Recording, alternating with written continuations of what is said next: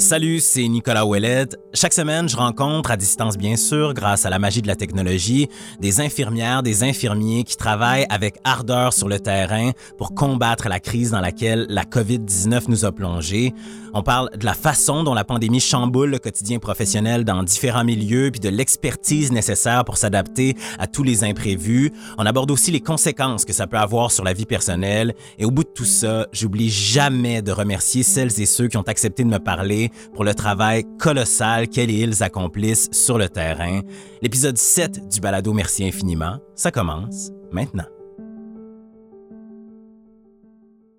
Ben moi, ça va être très simple. Je suis infirmière clinicienne. Peut-être que vous l'avez compris à mon yes, discret mais quand même bien présent. J'ai presque cru Nathalie Lauzon quand elle m'a dit que son titre au CIUS du centre-sud de l'île de Montréal, il se révélait en toute simplicité. C'est la suite qui est un petit peu plus complexe. Là. C'est le milieu dans lequel j'exerce cette fonction-là. C'est un petit peu plus long à dire. En fait, c'est une clinique de périnatalité, mais c'est assez atypique. Je pense pas qu'il y en a beaucoup comme ça à Montréal puis même au Québec.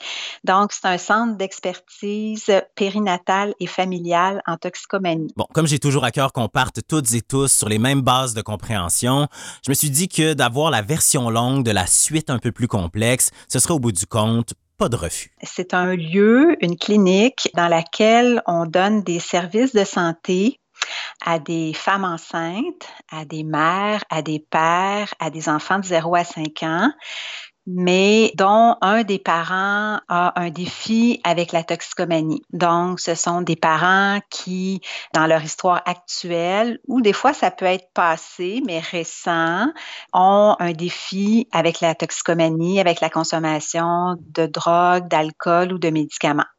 Et il faut que ce soit euh, des gens qui restent vulnérables à la consommation. Ce serait probablement exagéré de dire que la rencontre entre Nathalie puis la clientèle qu'elle vient de nous décrire était destinée à arriver. Mais si je me fie à son parcours, puis que j'y ajoute la passion avec laquelle elle m'a parlé tout au long de notre conversation, du travail qu'elle fait depuis environ six ans au programme Rond-Point, c'est clairement pour des situations comme la sienne que l'expression « il n'y a rien qui arrive pour rien » existe. Ça fait quand même depuis 2001 euh, que moi, je travaille avec les familles qui ont euh, de grandes vulnérabilités. Mais à la base, je travaillais en centre hospitalier dans un milieu très, très spécialisé, dans des soins aigus quand j'ai commencé à travailler à ce centre-là, j'ai comme trouvé ma voie. C'est comme, c'est ça que j'ai toujours voulu faire. Sur cette fameuse voie-là, sur laquelle elle avance, je dirais, d'un pas assuré, comme transportée à la fois par 30 ans de métier à raffiner son expertise puis une vie à cultiver son humanité, Nathalie a fait la rencontre de gens, particulièrement de femmes, qui ont des parcours de vie saisissants, qu'elle doit à leur tour accompagner dans la création d'un nouveau cycle de vie pour leur enfant. C'est un projet qui peut avoir l'air, disons, vertigineux pour le commun des mortels comme vous et moi, mais que Nathalie, avec tous les bons outils, prend une étape à la fois. On a beaucoup de femmes qui ont transité par les centres jeunesse. On a des femmes qui ont fait des fugues à l'adolescence, se sont trouvées dans des gangs de rue. On a des femmes qui ont été placées dans des familles d'accueil, euh, ont été euh, abusées sexuellement, ont été négligées. Donc, elles arrivent avec tout ce bagage-là et elles sont enceintes. Fait que c'est pour ça que souvent, avant même de commencer à parler de la toxicomanie, on va beaucoup créer un lien de confiance avec elles, très à l'écoute et très sensible sur qui elles sont et d'où elles viennent. Parce que si elles sont devenues ce qu'elles sont devenues, c'est parce a toute une histoire en arrière d'elles qui a teinté ça. Puis ça, faut pas l'oublier. Puis c'est tellement tabou, la grossesse et la toxicomanie. Il y a tellement de préjugés par rapport à ça. Même les femmes elles-mêmes ont souvent leurs propres préjugés par rapport à elles-mêmes. Mais à partir du moment où on peut leur expliquer que nous, on comprend que ça peut exister, on comprend pourquoi ça peut exister, puis qu'on est prête à les accueillir là-dedans. Après ça, on peut vraiment avoir un, se faire confiance mutuellement. Puis ensuite, on va essayer qu'elles puissent avoir d'autres outils dans leur coffre à outils que la consommation, que la toxicomanie pour pouvoir euh, apaiser euh, quelque chose qui fait mal, pour pouvoir apaiser un stress, pour pouvoir euh, engourdir une souffrance.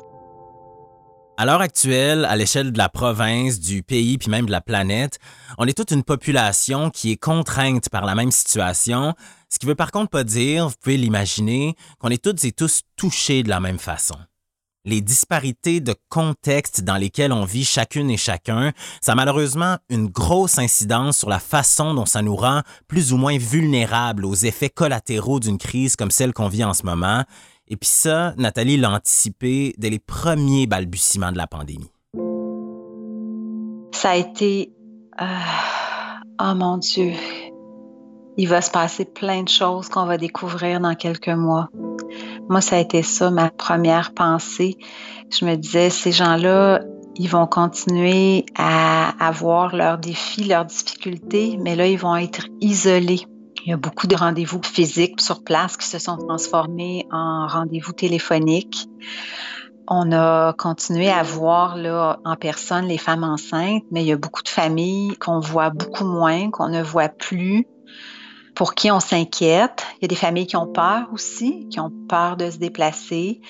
En bout de ligne, ma crainte, c'est vraiment qu'on découvre dans quelques mois que des enfants ont vécu comme plus de négligence, ont pas mangé à leur faim, ont vécu de la violence, puis ça, on l'aura pas vu. Donc, euh, ça nous inquiète. Déjà, on a des femmes qui nous ont avoué être en rechute actuellement. Et puis c'est ça, comme on a moins cette proximité-là, ben souvent on l'apprend après. Comme elles ont très honte de tout ça, elles vont souvent nous le dire après coup, étant donné qu'il y a eu moins de contact avec elles dans les dernières semaines. Donc, euh, ouais, c'est un peu euh, ce qu'on craint. Quand on y pense, c'est quand même quelque chose. Du jour au lendemain, avec la pandémie, des familles qui venaient une à plusieurs fois par semaine consulter une infirmière comme Nathalie, par exemple, ou tout simplement prendre part au dîner communautaire ou à une des activités offertes par le rond-point pour les parents puis les enfants, ben, ces familles-là, elles se sont retrouvées coupées d'une structure qui leur apportait des soins, du soutien, de la stabilité, ce serait facile de voir les obstacles posés par la COVID-19 comme une montagne impossible à surmonter, mais Nathalie et les gens avec qui elle travaille ont choisi de se mettre en mode solution, puis de gravir la dite montagne plutôt que de lui tourner le dos, en mettant un pied devant l'autre, en utilisant les pics puis les pelles à leur disposition, puis surtout en partant de la base. D'abord et avant tout, c'est vraiment le comment ça va.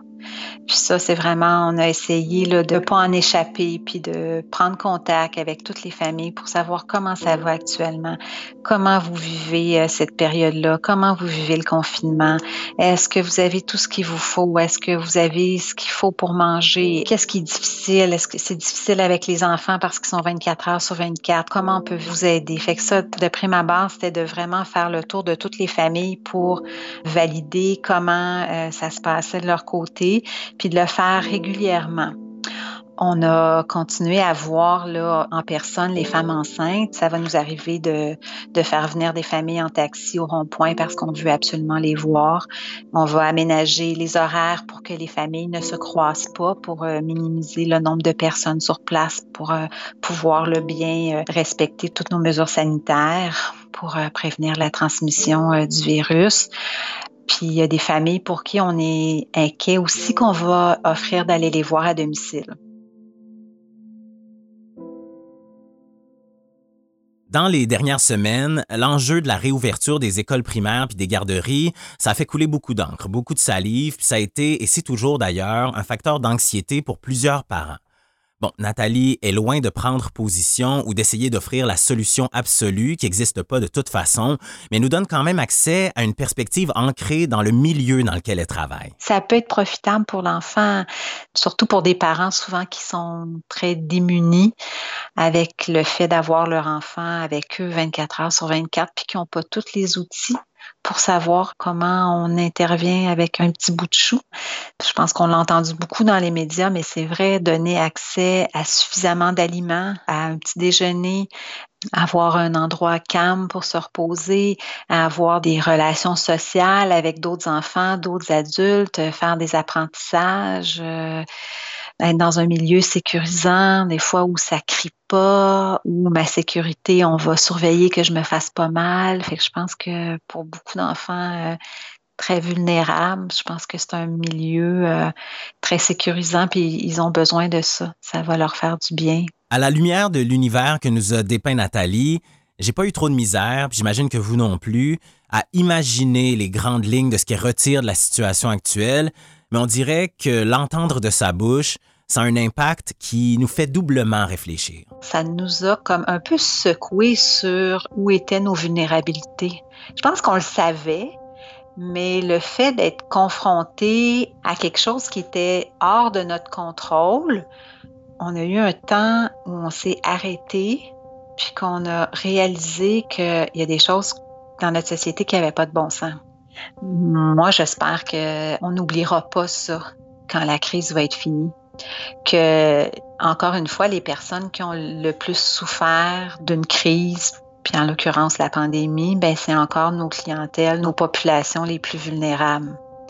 Donc, on va les avoir encore plus euh, fragilisés dans tout ça. Puis ça, j'espère qu'on ne l'oubliera pas, puis qu'on va développer des façons de faire, puis investir pour pouvoir euh, encore mieux les soutenir. La proximité et l'investissement professionnel puis humain que demande le travail de Nathalie, c'est de son propre aveu assez prenant, même que ça occupe parfois son esprit jusqu'à la maison. Mais en terminant, elle m'a confié avoir un truc infaillible pour tracer la ligne entre le boulot et le perso.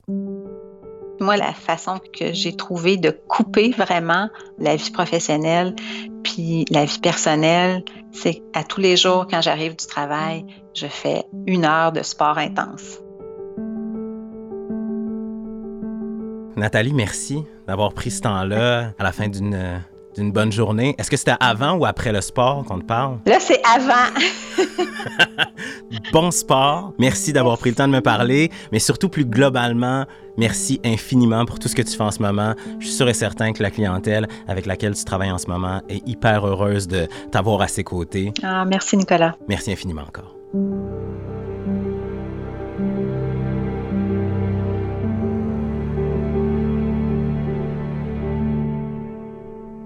Que ce soit pour la première ou la dixième fois, c'est toujours le temps de vous aventurer sur les réseaux sociaux puis d'utiliser le mot-clic Merci infiniment pour faire connaître aux infirmières, aux infirmiers votre soutien indéfectible. Vous pouvez accompagner le mot-clic d'un ou de plusieurs mots gentils. Tant que ça vient du cœur, ça fait plaisir.